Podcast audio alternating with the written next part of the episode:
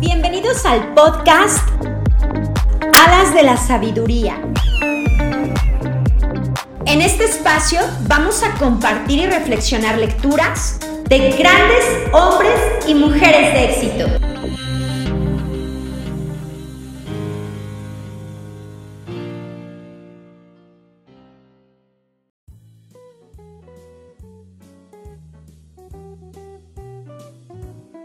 Bienvenido a nuestro episodio número 7 del podcast, donde vamos a leer el capítulo número 6 del increíble libro de Piense y hágase rico de Napoleón Hill con el tema La imaginación. Recuerda y te invito a suscribirte a mi podcast en cualquiera de las plataformas en las que lo estás escuchando y a compartir contigo al final de esta lectura una reflexión personal. ¿Listo para iniciar nuestro episodio 7 de nuestro podcast Alas de la Sabiduría, comenzamos.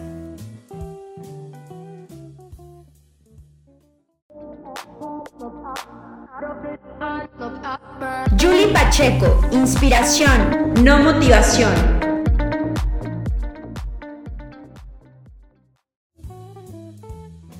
Capítulo 6. La imaginación. El taller de la mente el quinto paso hacia la riqueza. La imaginación es el taller donde se forman todos los planes creados por el hombre. Al impulso, al deseo, se les da forma, perfil y acción mediante la ayuda de la facultad imaginativa de la mente. Se ha dicho que el hombre es capaz de crear cualquier cosa que pueda imaginar. Mediante la ayuda de su facultad imaginativa, el hombre ha descubierto y dominado más fuerzas de la naturaleza durante los últimos 50 años que durante la historia de todo el género humano anterior a esos 50 años. Ha conquistado el espacio aéreo tan cabalmente que los pájaros resultan pobres competidores. Ha analizado y pesado el Sol a una distancia de millones de kilómetros y ha determinado, por medio de la ayuda de la imaginación, los elementos que lo componen. Ha aumentado la velocidad de locomoción hasta poder viajar a velocidades de más de mil kilómetros por hora. La única limitación del hombre dentro de lo que es razonable es el grado de desarrollo de su imaginación y el uso que haga de ella. Todavía no ha alcanzado la cúspide del desarrollo y del uso de su facultad imaginativa apenas ha descubierto que la tiene y tan solo ha comenzado a usarla de una manera muy elemental.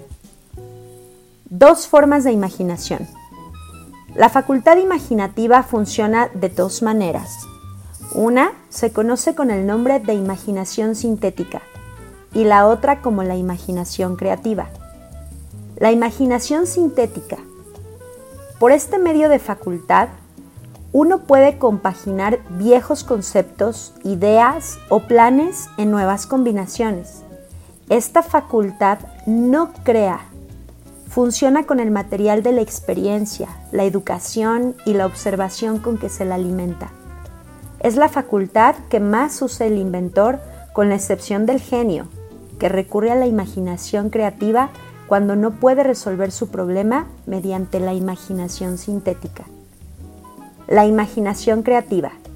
A través de la facultad de la imaginación creativa, la mente finita del hombre tiene comunicación directa con la inteligencia infinita.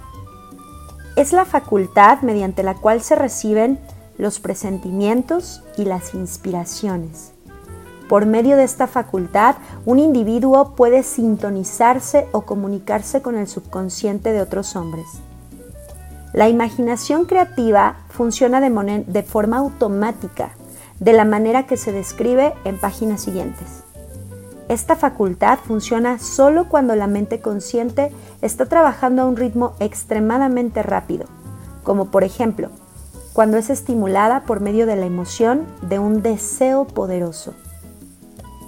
La facultad creativa se vuelve más alerta en proporción con el desarrollo que adquiere a través del uso. Los grandes líderes de los negocios, la industria y las finanzas y los grandes artistas, músicos, poetas y escritores han llegado al lugar que ahora ocupan porque han desarrollado la facultad de la imaginación creativa. Tanto la imaginación creativa como la sintética se agudizan cada vez más por el uso, de la misma forma que lo hace cualquier músculo u órgano del cuerpo. El deseo es solo un pensamiento, un impulso, es nebuloso y efímero, es abstracto y no tiene valor hasta que se ha transformado en su contrapartida física.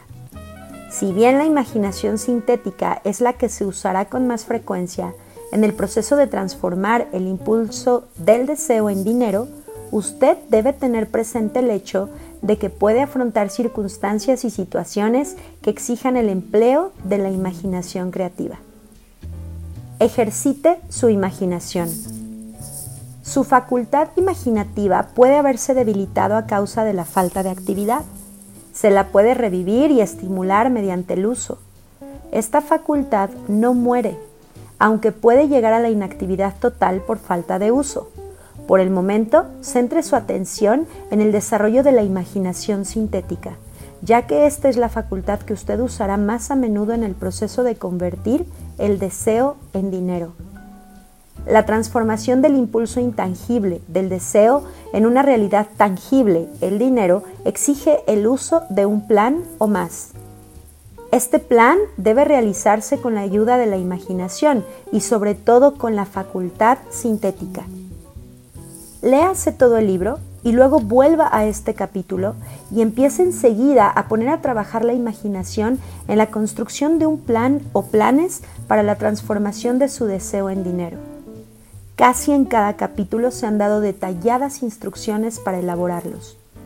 Siga las instrucciones que mejor se ajusten a sus necesidades.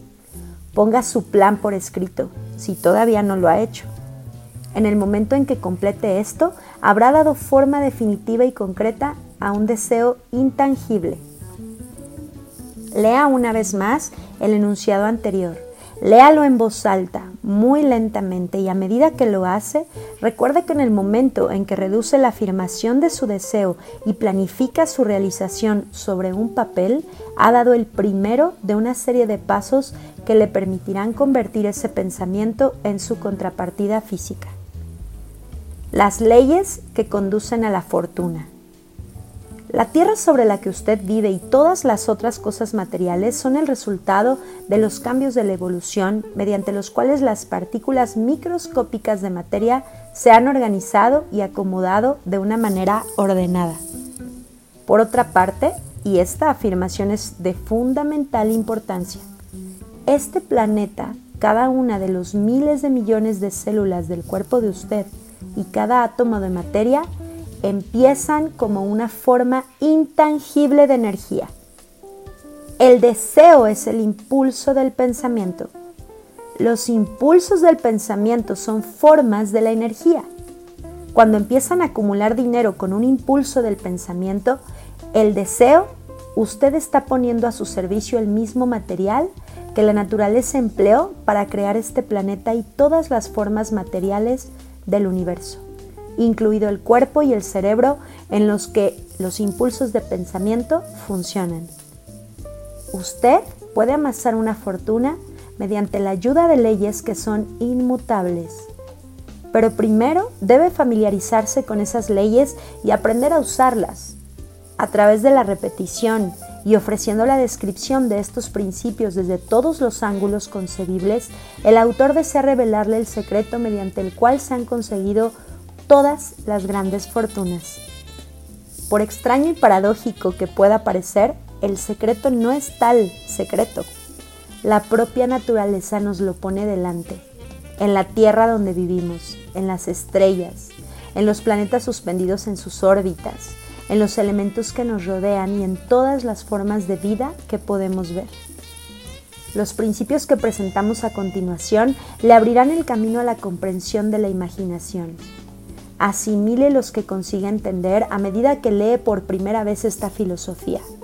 Luego, cuando relea el texto y lo estudie de nuevo, descubrirá que ha pasado algo que clarifica las cosas y le da una comprensión más amplia de todo. pero sobre todo, no se detenga. No dude en sus estudios de estos principios hasta que haya leído el libro al menos unas tres veces, porque para entonces ya no querrá detenerse. ¿Cómo hacer uso práctico de la imaginación? Las ideas son el punto inicial de todas las fortunas. Las ideas son productos de la imaginación. Examinemos algunas bien conocidas que han dado origen a fortunas inmensas, en la esperanza de que estos ejemplos transmitirán la información precisa de lo que se refiere al método a través del cual se puede utilizar la imaginación para acumular riquezas. El hervidor encantado. Hace 50 años, un viejo médico rural se fue a caballo hasta el pueblo. Ató su montura, entró sigilosamente en la droguería por la puerta trasera y empezó a regatear con el joven dependiente. Durante más de una hora tras el mostrador, el viejo doctor y el dependiente hablaron en voz baja. Después, el doctor salió fue hasta el caballo y regresó a la tienda con un gran hervidor antiguo y con una paleta de madera que se usaba para revolver el contenido del hervidor y los depositó en la parte trasera de la tienda. El dependiente inspeccionó el hervidor, buscó en su bolsillo interior, sacó un rollo de billetes y se lo alargó al doctor. El rollo contenía 500 dólares, todos los ahorros del dependiente. El doctor le dio un trocito de papel en el que aparecía escrita la fórmula secreta. Las palabras de aquel trozo de papel bien valían el rescate de un rey, pero no para el doctor. Esas palabras mágicas eran necesarias para que el hervidor empezara a hervir, pero ni el doctor ni el joven dependiente sabían qué fortunas fabulosas estaban destinadas a brotar de aquel hervidor.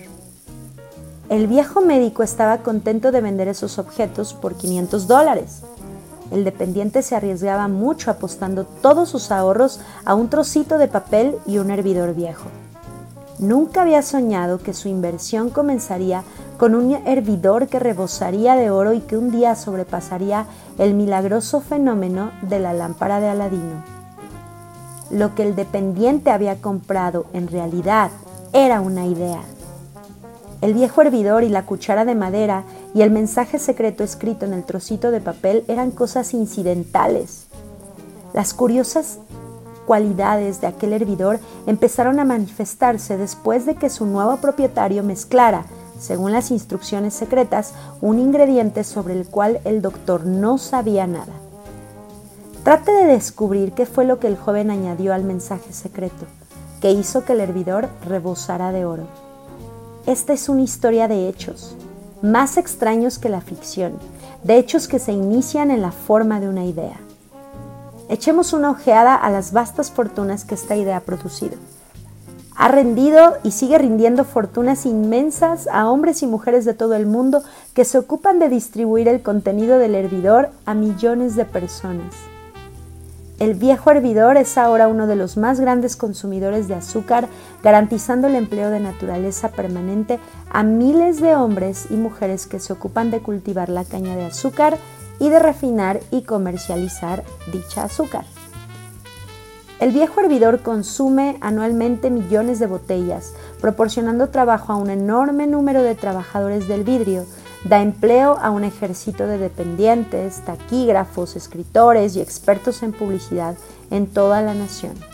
Ha obtenido fama y fortuna para muchísimos artistas que han creado cuadros magníficos que describen el producto.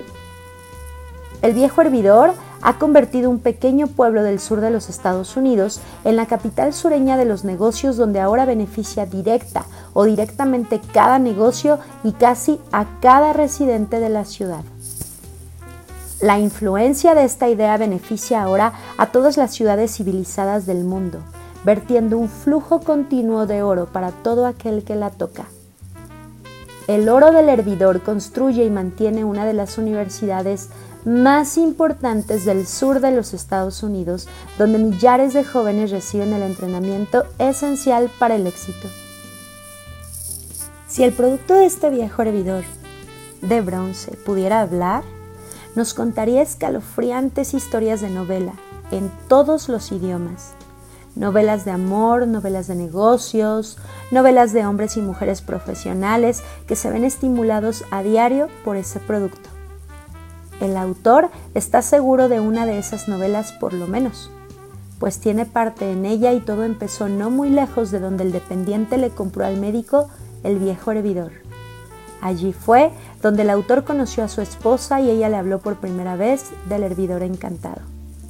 Era el producto de aquel hervidor lo que estaba bebiendo cuando él le pidió que lo aceptase en matrimonio.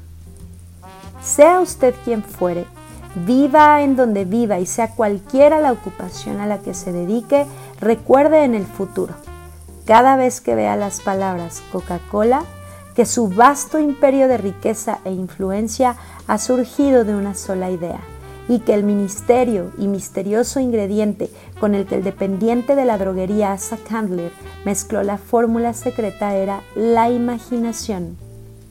Deténganse a pensar en ello por un momento. Recuerda además que los pasos hacia la riqueza que se describen en este libro han sido los medios por los que la influencia de Coca-Cola se ha extendido a cada ciudad, pueblo, aldea y encrucijada del mundo, y que cualquier idea que usted pueda crear, tan buena y meritoria como la Coca-Cola, tiene la posibilidad de duplicar el récord de ese refresco mundialmente conocido para matar la sed. ¿Qué haría yo si tuviese un millón de dólares? Esta historia demuestra la veracidad de aquel antiguo adagio. Donde hay una voluntad, hay un camino. Esto me lo decía ese apreciado educador y clérigo, el fallecido Frank Gunsaulus, que comenzó su carrera de predicador en los corrales de ganado de la región de Chicago. Mientras el doctor Gunsaulus estudiaba en la universidad, observó muchos defectos en nuestro sistema educativo defectos que creía que podrían corregir si fuera director de un colegio. Se propuso organizar un nuevo colegio donde llevar a cabo sus propias ideas, sin los obstáculos de los métodos ortodoxos de la educación. Necesitaba un millón de dólares para poner su proyecto en marcha. ¿Hacia dónde necesitaría tender las manos para obtener semejante suma de dinero? Esa era la pregunta que absorbió la mayor parte de las reflexiones de ese joven y ambicioso predicador. Pero no parecía que consiguiese proceso ni progreso alguno. Todas las noches se acostaba pensando en lo mismo y al día siguiente se levantaba con la misma idea. Siguió dándole vueltas hasta que se convirtió en una obsesión.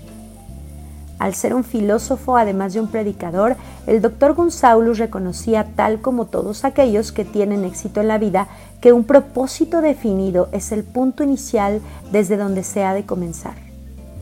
Reconocía además que esa definición del propósito adquiere animación, vida y poder cuando está respaldada por un deseo ardiente de traducir ese propósito en su equivalente material. Él conocía todas esas grandes verdades y sin embargo no sabía dónde ni cómo encontrar un millón de dólares. El procedimiento natural hubiera sido ceder y olvidarse del asunto diciendo, mi idea es buena, pero no puedo hacer nada con ella porque nunca podré procurar el millón de dólares que necesito para ejecutarla. Eso es exactamente lo que la mayoría de la gente hubiese dicho, pero no es lo que el doctor González dijo. Lo que dijo e hizo son cosas tan importantes que ahora se lo presento al lector para que él mismo sea quien lo explique. Un sábado por la mañana me senté en mi habitación pensando maneras de conseguir el dinero necesario para llevar a cabo mis planes. Durante casi dos años había estado pensando, pero no había hecho otra cosa que pensar. Había llegado el momento de la acción. En aquel momento decidí que reuniría ese millón de dólares en el plazo de una semana. ¿Cómo? Eso no me preocupaba. Lo más importante era la decisión de conseguirlo en un plazo determinado. Y quiero destacar que en el instante en que alcancé esa decisión, una extraña sensación de seguridad se apoderó de mí, de una manera que jamás había experimentado. Algo en mi interior parecía decir, ¿por qué no has tomado esa decisión antes? Ese dinero te ha estado esperando todo este tiempo. Los acontecimientos se precipitaron. Llamé a los periódicos y anuncié que a la mañana siguiente pronunciaría un sermón titulado ¿Qué haría si tuviese un millón de dólares? Me puse a trabajar de inmediato en el sermón, pero debo decir con franqueza que la tarea no era difícil, porque había estado preparándolo durante casi dos años. Mucho antes de la medianoche lo había terminado. Me fui a la cama y me dormí con un sentimiento de confianza porque podía verme a mí mismo en posesión del millón de dólares. A la mañana siguiente me levanté temprano, me metí en el baño, leí el sermón y me arrodillé para pedir que mi sermón despertara la atención de alguien que me proporcionase el dinero que necesitaba. Mientras estaba rezando volví a sentir la seguridad de que el dinero estaba a punto de aparecer. En mi excitación salí sin el sermón y no descubrí mi descuido hasta que estuve en el púlpito dispuesto a leerlo. Era demasiado tarde para volver por mis notas y fue una suerte que no pudiese hacerlo. En vez de las notas, mi propio subconsciente me proporcionó el material que necesitaba. Cuando me puse de pie para pronunciar mi sermón, cerré los ojos y hablé con todo el corazón y el alma de mis sueños. No solo hablé para mi audiencia, también me dirigí a Dios. Dije lo que haría con un millón de dólares si alguien me pusiera esa suma en las manos.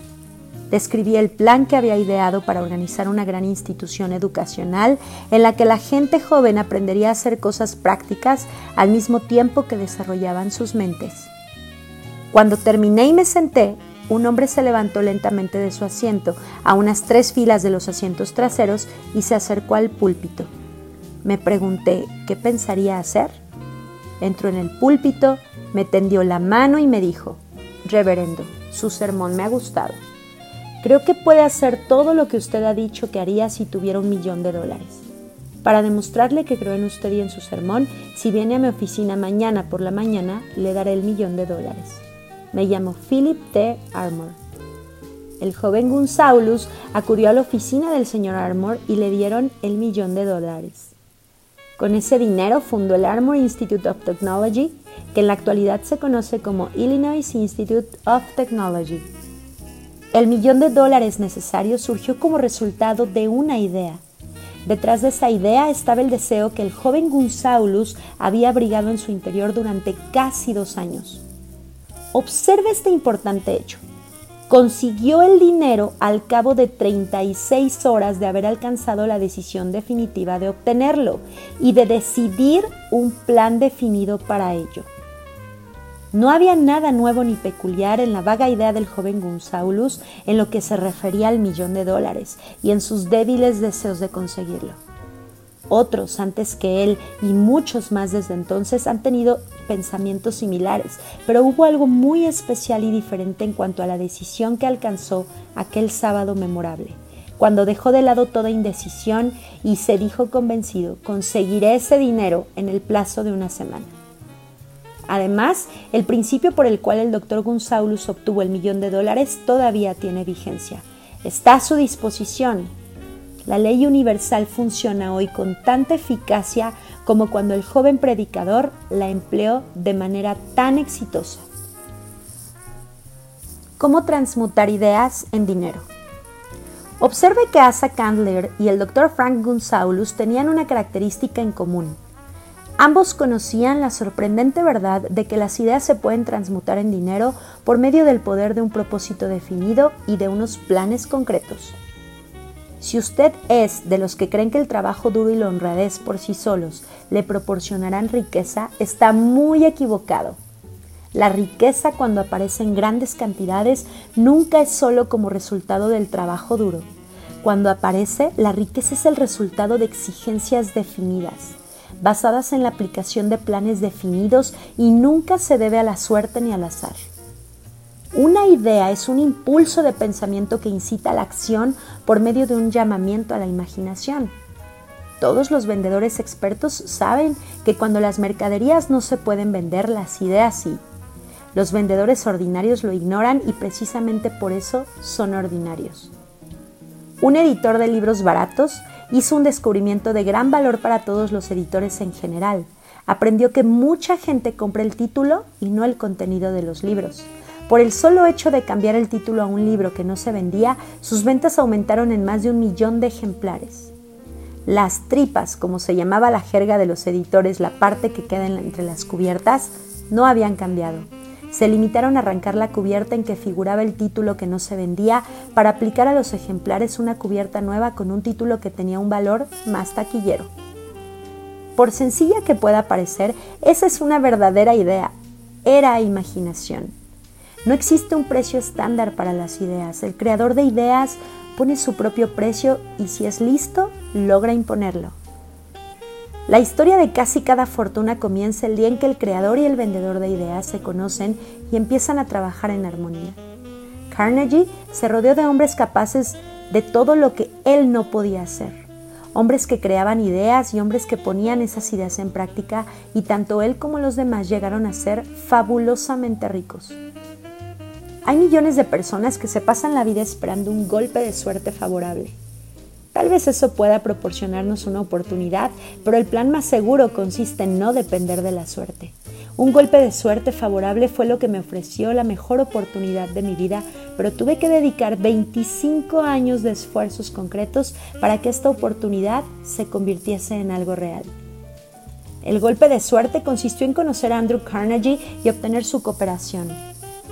En aquella ocasión, Carnegie me sugirió la idea de organizar los principios de los logros y los triunfos en una filosofía del éxito.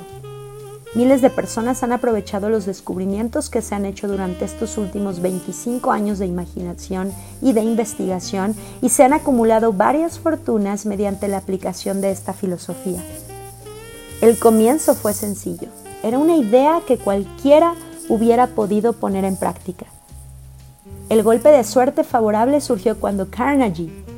Pero ¿qué hay de la determinación, la definición de los propósitos y el deseo de alcanzar el objetivo y el esfuerzo perseverante de 25 años? No era un deseo ordinario el que sobrevivió a los contratiempos, a los desalientos, a los fracasos temporales, a las críticas y a los constantes recordatorios de que aquello era una pérdida de tiempo.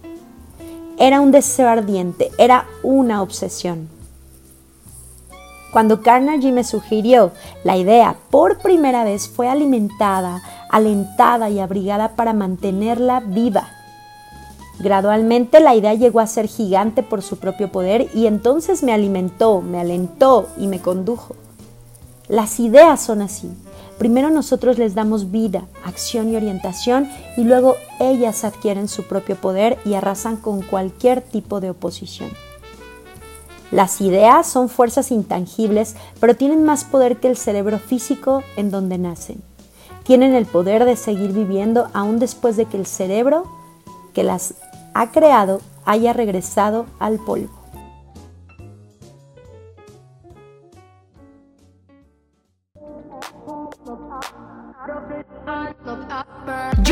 Pacheco, inspiración, no motivación.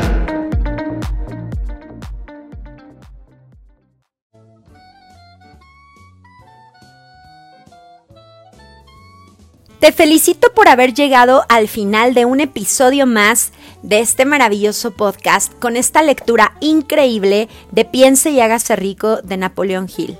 Y quiero compartir contigo una reflexión personal acerca de este capítulo en el que nos habla de la imaginación y de la importancia de ella. El libro nos hace recordar como todas las cosas creadas, ya habíamos platicado que siempre esas cosas que han sido creadas en el mundo, siempre han nacido primero en la mente de alguien a través de una idea, a través de una idea que ha sido impulsada por la imaginación. El libro nos explica que existen dos tipos de imaginación, la imaginación creativa y la imaginación sintética. Y para explicarte un poco más acerca de esto, Quiero ponerte algunos ejemplos. La imaginación sintética es aquella que naturalmente tenemos por referencias, por imágenes de referencia, por vivencias, por experiencias ya vividas. Es como, por ejemplo, si alguien te dice que ah, te regala un terreno para construir una casa y entonces tú comienzas a buscar en, en en internet, en revistas y demás, esas referencias de qué tipo de casa querrías. Esa es la imaginación sintética, aquello, aquello que, que tú vas generando a través de algo que tú ya conoces o de alguna experiencia vivida o a través incluso de la opinión de alguien más. Eso es la imaginación sintética y es importante que ubiques esto. La imaginación sintética no crea, porque la creación es a partir de algo que no existe. La creación es cuando tú precisamente accedes a esa otra parte de la, imaginación que existe, que es la creativa, es aquella inspiración que tienes. Es cuando de repente estás pensando en hacer algo y, y te puede venir una idea a la mente de algo que tal vez nunca has visto, que tal vez nunca nadie haya hecho, pero yo te invitaría a pensar cuántas veces has experimentado esas ideas, te ha pasado cosas por la mente que dices a lo mejor en el momento que es alocado, que es ilógico, que no es posible.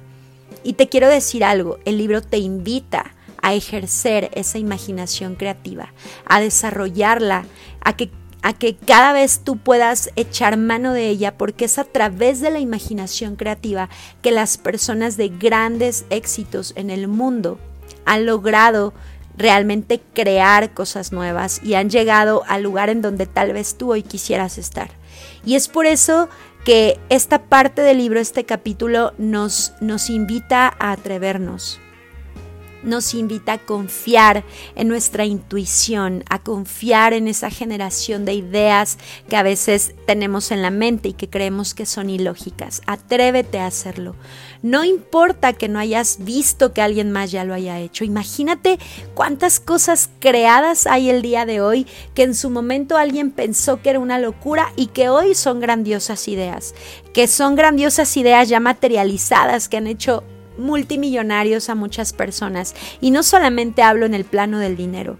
En cualquier otro plano de vida es algo que la imaginación, la, imaginación creativa es algo que te ayuda a crear y a ser parte de ese pequeño porcentaje de personas en el mundo que se atreven a dar un paso hacia lugares donde nadie más se atreve y es solamente a partir de esta intuición, de este ejercicio que se puede hacer con la mente, de estar impulsándonos nosotros mismos a imaginar cosas nuevas, a salirnos de la cajita. Yo a eso de manera personal le llamo pensar o imaginar fuera de la cajita, Atrévete a hacer todo aquello que en algún momento haya pasado por tu mente, porque eso viene inspirado de una inteligencia infinita, viene inspirado de algo más. Hay, hay algo más grande que tú diciéndote que puedes hacer cosas, pero cuando metemos la mente, cuando le metemos la mente ahí, cuando empezamos a razonarlo, cuando empezamos a ver limitación ante nuestras ideas,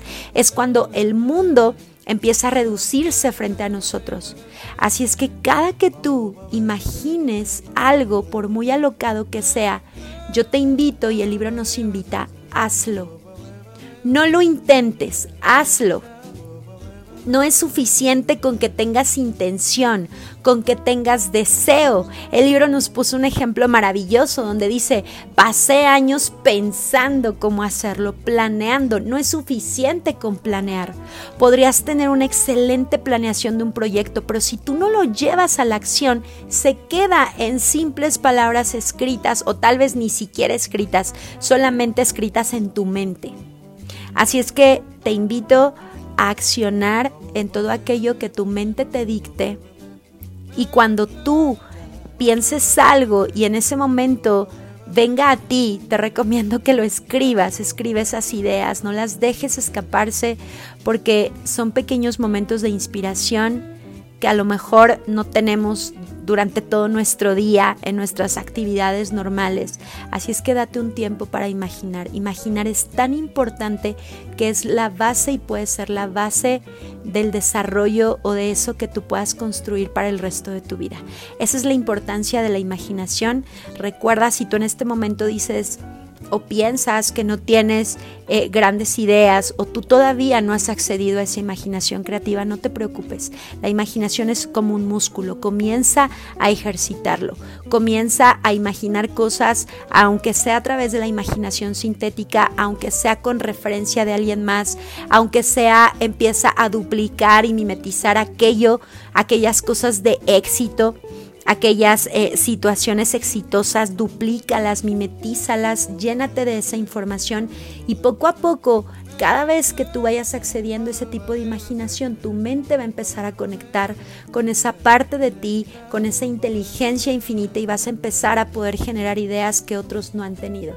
Así es que confía en que lo puedes hacer porque tienes una mente, has sido dotado de una mente y de una imaginación que puedes desarrollar. Así es que esta parte del libro me encanta porque nos invita a soñar, a soñar en grande, pero a accionar de la mano de los sueños. Si es que tienes todo para hacerlo, felicidades por haber llegado hasta el final de este capítulo. Te recuerdo y te invito a suscribirte a mi canal, a mi canal, a mi podcast, en cualquiera de las plataformas en las que tú lo estés escuchando, pero además muy importante, comparte esta información, comparte esto. Hay tantas personas en el mundo que viven tan limitadas en conocimiento y en información. Hay personas que que no logran cambiar su forma de vida, no porque no quieran, sino porque a veces no nadie les acerca esta información. Así es que tú tienes una responsabilidad. Si tú estás teniendo esta información a la mano, compártelo con muchas personas y sé de bendición para muchas personas. Te felicito por haber llegado hasta el final. Nos vemos y nos escuchamos en nuestro episodio número 8. Y recuerda que seguimos con la lectura de este libro de Piensa y hágase rico de Napoleón Hill. Te invito a accionar y no solamente a imaginar y a pensar. Te mando un abrazo, bendiciones para ti y nos vemos en el siguiente capítulo.